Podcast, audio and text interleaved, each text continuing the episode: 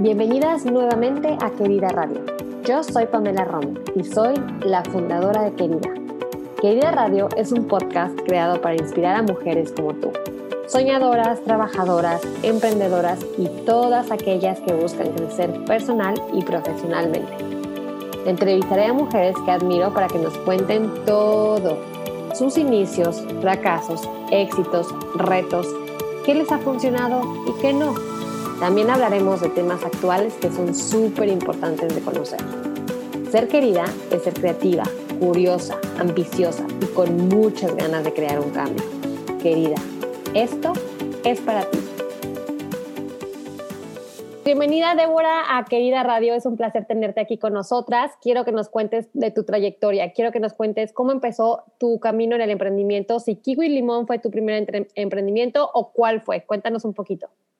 Claro, eh, pues mira, sí, yo antes de emprender eh, trabajaba en Procter Gamble y en Interlingua, en marketing y ventas.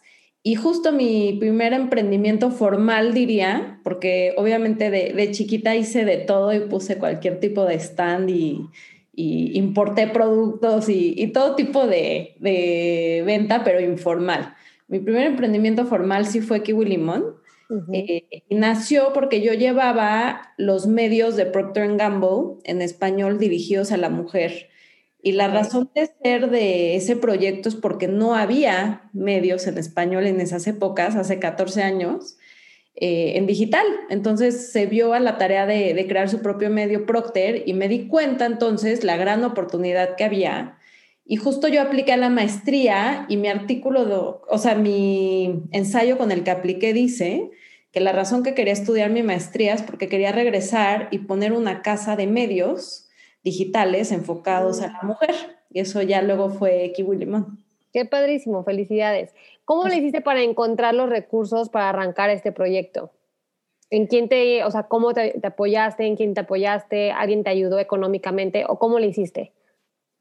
Mira, justo y siempre le recomiendo eso a los emprendedores. Em, me asocié con una amiga que se llama Lorenza Ávila y las dos pusimos de nuestros ahorros. Y creo que esa primera parte lo que más valor tiene el emprendedor es el mismo, ¿no? Y sus habilidades. Entonces, las dos hacíamos de todo y usamos nuestros pocos ahorros para contratar lo que no podíamos hacer ella y yo, que era la tecnología. Entonces, contratamos una agencia para que haga el diseño de, de la página y todo lo demás lo hacíamos entre Lorenza y yo sin salario y así fue como logramos poder echar a andar el proyecto. Increíble, súper bueno. Y cuéntanos cuál fue tu fórmula de éxito, o sea, cuál fue el detonador que hizo que Kiwi Limón creciera en la manera que lo hizo? Mira, creo que fueron varias cosas. Eh, una, sí fue mucho foco y mucho trabajo de parte de, de Lorenza y mío. Las dos tuvimos claridad de a dónde queríamos que fuera. Y si tú ves el presupuesto original del proyecto, es lo que pasó. O sea, de verdad era impresionante, pero estábamos muy dirigidas hacia la meta y teníamos una meta clara. Pero al final lanzamos eh, en el momento correcto el medio y luego lanzamos en el momento correcto la transición a Facebook. Creo que ah, si no lo hubiéramos hecho en ese momento, no es lo, o sea, si hoy alguien quiere hacer lo mismo, no se puede, ¿no? O sea, hay momentos de oportunidad en diferentes. Totalmente. Y en ese momento agarramos el momento de oportunidad de contenido en español en Google, en SEO, cuando se lanzó Kiwi. Y luego agarramos la siguiente ola que fue los videos virales en Facebook y luego Instagram. Entonces, el hecho que la empresa se pudo transicionar y posicionar bien en el momento correcto, creo que fue una parte muy importante del éxito. ¿Y lo mismo aplicaste para Canasta Rosa? ¿O, cómo, ¿O cuál crees que sea el tipo la ola hoy en día para que la gente que nos está escuchando, cuál crees que sea esa ola de tendencia hoy en día? Pues creo que justo está cañón y hay que estar muy vivos porque esa ola es un año, ¿no? Dos años. sí. Quiere decir que aunque ya te está yendo bien, tienes que estar constantemente innovando y tener a gente que quiere innovar, porque si no te mueres, ¿no? Eh, creo que cuando empezamos Canasta, había esta ola fuerte del poder del marketplace, del poder que tecnología junta al comprador y al vendedor, y esa es la que nos subimos. Creo que hoy estamos ya en otra ola, que nos estamos justo subiendo, que es la de SaaS, ¿no? Software as a Service, lo llaman. Pero justo el año pasado, eh, las acciones de las empresas de SaaS, por ejemplo, le ganaron 8X a las acciones de las empresas del otro índice que existía, que eran Facebook, Google y Amazon. Ok. Eso ya pasó. Y si yo ahorita empezara una empresa desde cero, pues no, ya no es un momento de armar un marketplace. Ahora es el momento de pensar cómo usas la nube y el software para empoderar a todos los emprendedores y los negocios de allá afuera. Wow. Qué interesante. Fíjate que nunca lo había puesto a pensar. ¿Dónde, o sea, tú dónde encuentras todo, de dónde aprendes tantas cosas tan interesantes del software? Sabes que yo leo muchos blogs eh, de fondos de inversión. Me encanta. Ok. Y, creo que si tú sigues esos blogs, ahí tienen a gente 100% dedicada a analizar tendencias y que todos los días están viendo los nuevos mm. emprendimientos entonces, son los que mejor, mejores herramientas yo siento tienen para eso, porque lo que nos pasa a los emprendedores es que estás operando. Claro. no tiempo de estar analizando el día. No, para nada. O sea, bueno, por mi parte yo creo que yo soy la parte creativa, pero la parte analítica no, me, no se me da mucho. Pero si lo leo en un blog, a lo mejor se me hace más fácil de leer, ¿no? Exacto. O sea, mira, dos que te recomendaría. Hay un fondo que se llama Bessemer Venture Partners. Ok eh, Bessemer es con doble S, eh, y hay otro que es el de Anderson Horowitz. Eh, esos dos yo creo que son mis favoritos. Ok, qué bueno que lo mencionas. blogs y a sus newsletters, pues vas a estar viendo sus analistas que están viendo qué tendencia hay están muy buenos. Qué bueno que nos dices, justo te iba a preguntar eso, qué bueno. Y ahora, hablando un poquito de Kiwi Limón, sé que la eh, vendiste esta empresa, quiero que nos cuentes un poquito de esa decisión y cómo le hiciste para encontrar al comprador ideal, cómo le hiciste para decir, sabes que aquí ya yo terminé este, este ciclo y ahora quiero continuar con algo más. Mira, qué bueno que me lo preguntas, porque mucha gente tiene esta idea y yo sigo siendo socia. Ah. No, exacto, no la vendía en su totalidad. Tuve una, ¿cómo se puede decir? Tengo un porcentaje pequeño hoy. Ok, pero sigue siendo dueña. O sea. Sigo siendo social, ya una socia pasiva 100%, eh, pues más que nada apoyando en lo que se pueda, pero ya no pero para nada el, negocio. Em, y creo que pues ya habrá su momento. Mi otra socia ya se salió, entonces yo creo que también por eso ahí se mezcló un poco la noticia, pero me encanta aclararlo porque no, sigo siendo socia, sigo creyendo mucho en ese proyecto y, en lo que está creciendo y... Pero te tienen que decir a ti todo lo que va a operar y todo lo que, o sea, claro que te dan como informes a lo mejor mensuales o cómo funciona ese tipo de, de sociedad. Mira, es una SAPI, entonces, por ley mexicana, este tipo de sociedad, uno tiene que hacer eh, una junta anual de accionista. Mm, ok. Eh, y luego tiene un consejo, que yo soy parte del consejo, y al final pues tienen que hacer ciertos reporteos a los consejos, ¿no? Padrísimo, súper bien. Pues qué bueno que lo mencionaste y ya lo aclaraste aquí en Querida Radio. Quiero que nos cuentes ahora de Canasta Rosa, o sea, cómo se te ocurrió esta idea, tienes más socias en este proyecto, eh, ¿a dónde va Canasta Rosa? Cuéntanos todo de esta plataforma súper exitosa. Pues justo nació inspirada porque yo entre Kiwi Limón y Canasta trabajé en un fondo de inversión eh, tres años y me tocó platicar con muchas mujeres emprendedoras porque no, no había muchas mujeres del lado de los fondos. Y me empecé a, o sea, empecé a entender que había una necesidad de herramientas tecnológicas que ayudaran al emprendedor y principalmente a la mujer emprendedora a poder crecer sus ventas con flexibilidad y mayor apertura. Y de ahí nació la, idea de, Canasta. Queríamos un marketplace que uno fuera lo suficientemente flexible para que si una mujer tuviera otras necesidades durante el día, pudiera poner su negocio. Entonces, que pudiera escoger sus horarios, sus días laborales, etcétera, ¿no?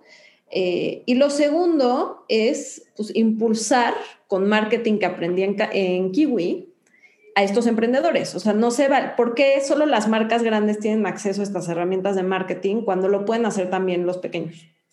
Claro. Otro que aprendimos es que muchos de los que están empezando un emprendimiento normalmente es uno o máximo dos personas.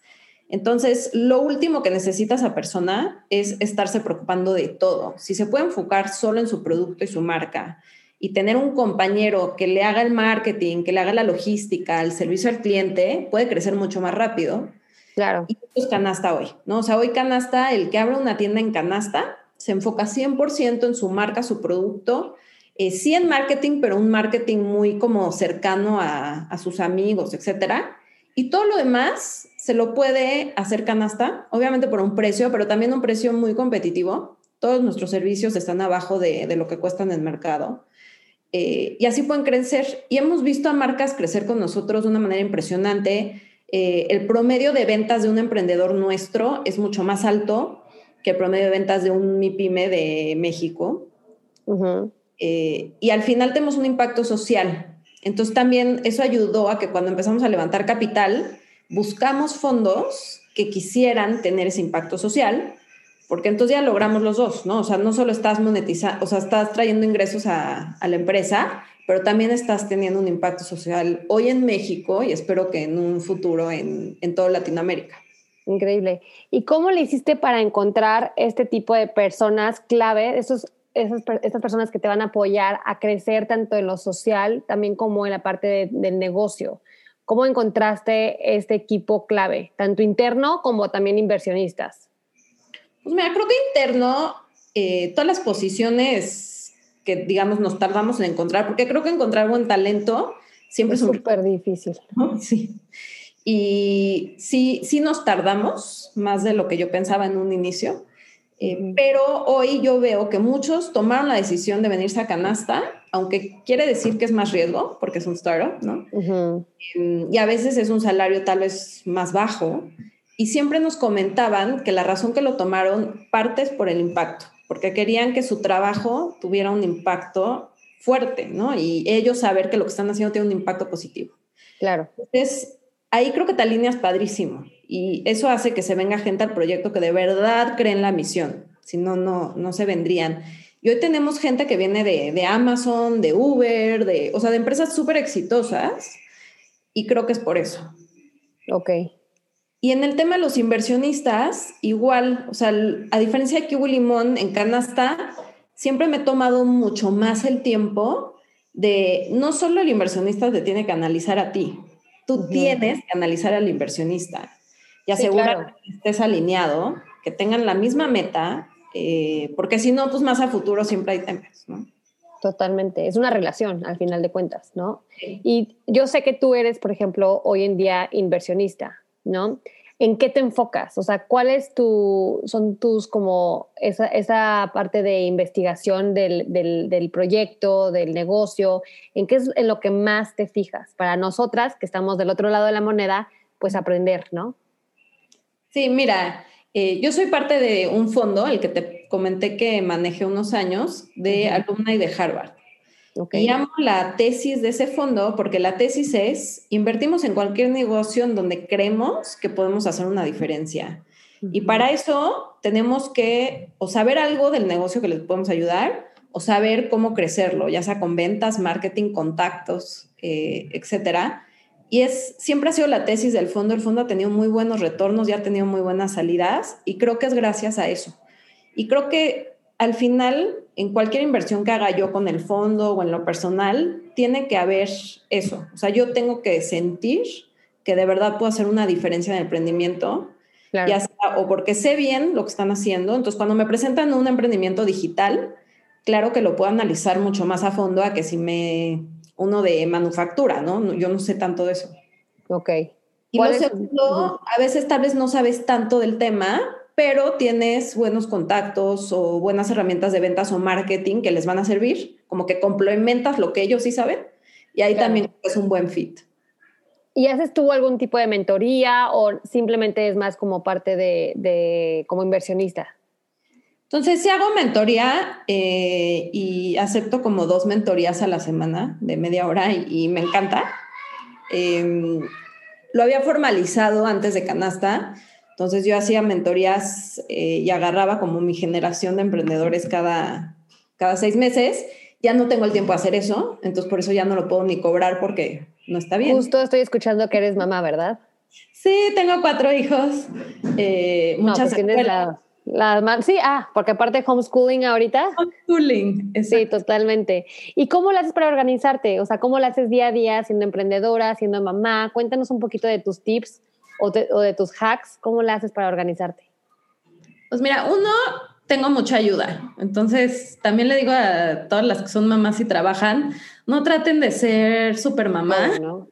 Sí, porque no es un sprint, es un maratón. Entonces, te vas a quemar eventualmente. ¿no? Totalmente. hay que dormir bien, hay que hacer ejercicio, hay que tener tiempo personal, hay que tener tiempo con la pareja, si es una pareja. Em, entonces, tengo mucha ayuda y cuando me falta ayuda la consigo. O sea, lo primero que hice cuando empezó la pandemia y todos en la casa encerrados, primero empezamos mi esposo y yo a manejar todo hasta que rompí, le dije, tenemos, o sea, necesitamos más ayuda. De alguna sí, totalmente. Em, entonces, ayuda te refieres a nanis, a maestras, tutoras, todo. Todo, lo que tengas a tu alcance, o sea, puede ser la abuela, la hermana, la tía, una nana, una maestra. Eh, yo creo que en diferentes etapas de mi vida he tenido todo lo que te he comentado. Eh, y depende de qué tienes, pero lo que sí, la mayoría de los latinos siempre tenemos a familiares cerca y esa es una gran ayuda, ¿no? Y ellos felices de la vida de pasar más tiempo normalmente con los niños. Totalmente. Y si no, pues sí, tienes que contratar a alguien y tu salario tiene que justificar que estás contratando a alguien. Sí, totalmente. Yo siempre he dicho que, es importante, como es de prueba y error, ¿no? Si no te funciona una cosa, intenta ahora con, la, con una niñera o intenta con una tutora o intenta, a lo mejor necesitas más ayuda en la parte de limpieza de la casa, ¿no? Sí. No, y tienes que, tener claridad de cuánto de tus ingresos estás dispuesto a utilizar para eso. Claro, es una inversión, ¿no? Porque luego tengo amigas que les salía más caro la ayuda que lo que ellas generaban. Tienes que estar ok con la decisión. Sí, sí, totalmente. Que haya un balance, ¿no? Sí. Y creo que lo segundo es muy, mucha organización. O sea, le dedico mucho tiempo en mi día a organizarme. ¿Y tienes tú alguna agenda o usas alguna manera de, alguna aplicación, algo que te ayude día a día a organizarte? Sí, la verdad, tengo un asistente personal Okay. Que, además hoy sabe de todo, de canasta y me ayuda con todo y también con mis inversiones. Eh, pero creo que cómo logras tú tener más manos, cada quien encuentra diferentes maneras. A mí esto me funcionó súper bien porque ya hay alguien que sabe un poquito de toda mi vida, desde mis hijos hasta canasta rosa, hasta las inversiones. Y eso me ayuda a que yo me pueda multiplicar más. A veces ella es la que va a las juntas en vez que yo. Em, creo que es algo que a varias amigas mías que trabajan mucho y son mamás les ha funcionado muy bien. Claro, ese es buenísimo tip. Y hoy por hoy, ¿cuáles son tus roles en Canasta, canasta Rosa? O sea, ¿cómo la haces? De, ¿Cómo es tu día a día? Cuéntanos un poquito. Pues mira, le hago un poquito de todo. Eh, tenemos juntas estratégicas, eh, ya sea diario o cada dos días con ciertos equipos. Eh, tenemos una junta semanal con todos los líderes de, la empresa, como leadership team, en donde nos alineamos todos súper bien.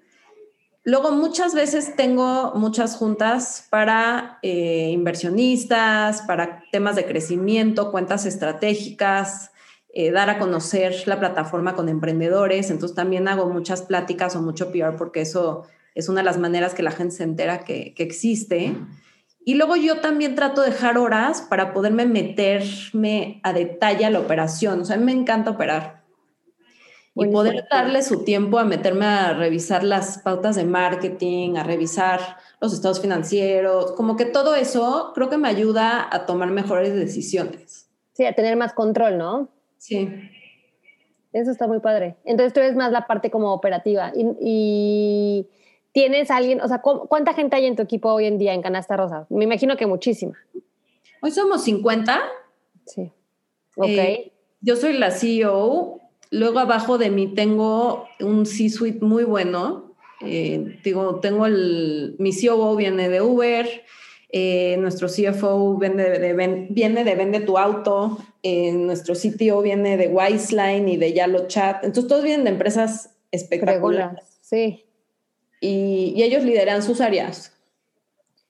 Y te voy a hacer una pregunta aquí que, por ejemplo, yo como emprendedora a veces me lo hago porque soy una startup también, pero a veces no tengo el dinero a lo mejor para contratar a este tipo de personas en mi equipo, pero me encantaría, ¿no? O sea, siempre digo, wow, si pudiera yo también. ¿Cómo le hiciste tú para fondear este tipo de, este equipo? Pues creo que es un balance. Creo que al final lo más importante es qué le haces tú al dinero. Entonces, cualquier persona que te va a dar dinero, puede ser un inversionista, puede ser un banco, puede ser deuda, lo que sea, o tus propios ahorros, ¿qué le haces a ese dinero y qué retorno tiene? Es lo que va a hacer que en un futuro recibas más dinero si es que quieres más, ¿no? Y esa decisión eh, es tricky porque un porcentaje lo vas a invertir en gente, pero normalmente el retorno que te da la gente es más a largo plazo, no, no es automático. Lo puedes invertir en marketing como marketing puntual, ¿no? De directo a venta y es el mismo mes ya te da un retorno. O marketing más de generar marca, que ese también se tarda más, es más a mediano plazo. ¿Y cómo vas balanceando eso? Creo que es mucho la clave del éxito de ciertos negocios. Eh, también tengas visibilidad de qué tan fácil va a ser levantar capital en el futuro o no. Eso también debería dictar las decisiones que estás tomando. ¿Qué em, preguntas nos podríamos hacer desde ahorita como startups para poder pensar a futuro? Pues uno, y creo que es súper importante, es tu modelo. O sea, el modelo financiero del negocio ya que estamos hablando en usos de capital, es el que va a dictar eso. Entonces, el dedicarle el tiempo correcto al modelo, el tener diferentes escenarios en el modelo y saber qué te debería de hacer cambiar de un escenario al otro, uno más conservador, uno más agresivo, eh, porque al final eso sí lo puedes controlar. Lo que no puedes controlar es lo que pasa en el mundo, ¿no? Claro. Entonces, si de repente hay una pandemia y todos tienen que encerrar, eh, tienes que tener un escenario que se pueda adaptar a eso. Y siempre tener mucha claridad de qué sí está en tu control y qué no. Ok, perfecto. Y Débora, ahora quiero platicar, que nos platiques un poquito de tu experiencia en Shark Tank México. Em, quiero que nos cuentes cómo llegaste a este, a este punto en tu vida, cómo te sientes, qué es lo que estás buscando en este programa cuéntanos un poquito de tu experiencia emocional también, o sea, que quiero que nos cuentes todo y también la parte de, pues, de la emoción, ¿no? De lo que vamos a, ver en Shark Tank contigo. Claro, pues mira, voy a ser concisa, eh, porque como todavía no sale, estamos esperando a, dejarlos con buena intriga. Claro, sí. Pero te platico un poco de la invitación. Eh, me invitaron los productores a formar parte. Creo que conocían mi historia por Kiwi Limón. Eh, presentar Kiwi, que hubiera estado divertido. Y por Canasta, eh, y al final cuando me invitaron yo estaba muy contenta de participar, al final como invitada, ¿no? No como principal. Pero el poderme sentar ahí a apoyar a más emprendedores y ayudar a enseñarle a más emprendedores sobre el mundo de los inversionistas, creo que es algo muy positivo. Entonces me encantó formar parte de, del proyecto por eso. Eh, y poder trabajar con más emprendedores. O sea, me buscan mucho si tenemos en Canasta Rosa hay 20 mil, entonces estoy muy en contacto, pero al final creo que aquí ya era un pool diferente al que yo estoy acostumbrado y eso también estuvo muy divertido. Claro, sí, me imagino. ¿Y hay algo em, que tú viste, por ejemplo, en este programa de Shark Tank, que tú creas que, algún error que creas que los, los emprendedores pasamos por eso y tenemos que mejorarlo, o, simplemente en tu experiencia, ¿no? Cuando hablas con más emprendedores, eh, ¿qué tips o qué errores crees que tenemos como patrón muchos de los emprendedores? Pues mira, justo escribí un post de eso en mi Instagram este fin de semana. Ay, wow. Y no lo había visto, eh, te lo juro. Qué chistoso, dije, mira. Pero creo que algo que pasa en México, y cada vez menos, y por eso escribí ese post, pero creo que pensábamos muy en chiquito y cada vez menos. O sea, cada vez veo que la gente ya dice, pues este negocio va a ser el mejor del mundo. Porque algo que me pasaba mucho es que me presentaban proyectos y eran los mejores, querían ser el mejor de México, ¿no? Eh, y lo veo también mucho con las mujeres. O sea, muchas mujeres por alguna razón no pensaban que su idea o su negocio podía ser el mejor, el que va a cambiar, el que va a ser el líder. Y lo que he aprendido en todos estos años es que la gente llega a donde cree que va a llegar. No, Nunca he visto un emprendedor que diga, voy a ser el mejor de México y, oh sorpresa, fue el líder global, ¿no? Para, querer, para poder ser el líder global, tienes que decir, quiero ser el líder del mundo. Creértela, ¿no? Entonces, creo que el cambiar esa mentalidad y cada vez la veo mejor, o sea, cada vez sí veo la gente pensando más en grande, pero hay que pensar en grande, si no, no va a pasar. Claro, totalmente de acuerdo. ¿Y cómo lo podemos poner en práctica? Porque hay mucha, o sea, nos limitamos demasiado o hay mucho del síndrome de impostor o mucha competencia que dices, híjole, pues es que no estoy inventando el hilo negro. ¿Cómo nos podemos quitar todo eso a un lado? Eh, pues mira, creo que justo es uno es creérsela, o sea, claro que se puede. Dos es entender que sí existe el talento en México. O sea, muchas veces también oye a la gente decir, bueno, es que el talento tecnológico en México no es tan bueno, entonces eh, por eso mi empresa de tecnología no va a poder ser la mejor mundial, ¿no? No va a poder competir contra la americana. Y no es cierto, tan no es cierto que muchas empresas americanas vienen a desarrollar sus negocios a México. Hay muchos hubs de desarrollo tecnológico en México. Entonces, hay que creérnosla, hay que saber que sí existen las habilidades, hay que buscar a la gente adecuada, ¿no? Tener los socios correctos, el equipo correcto, pero es solo un tema de visión.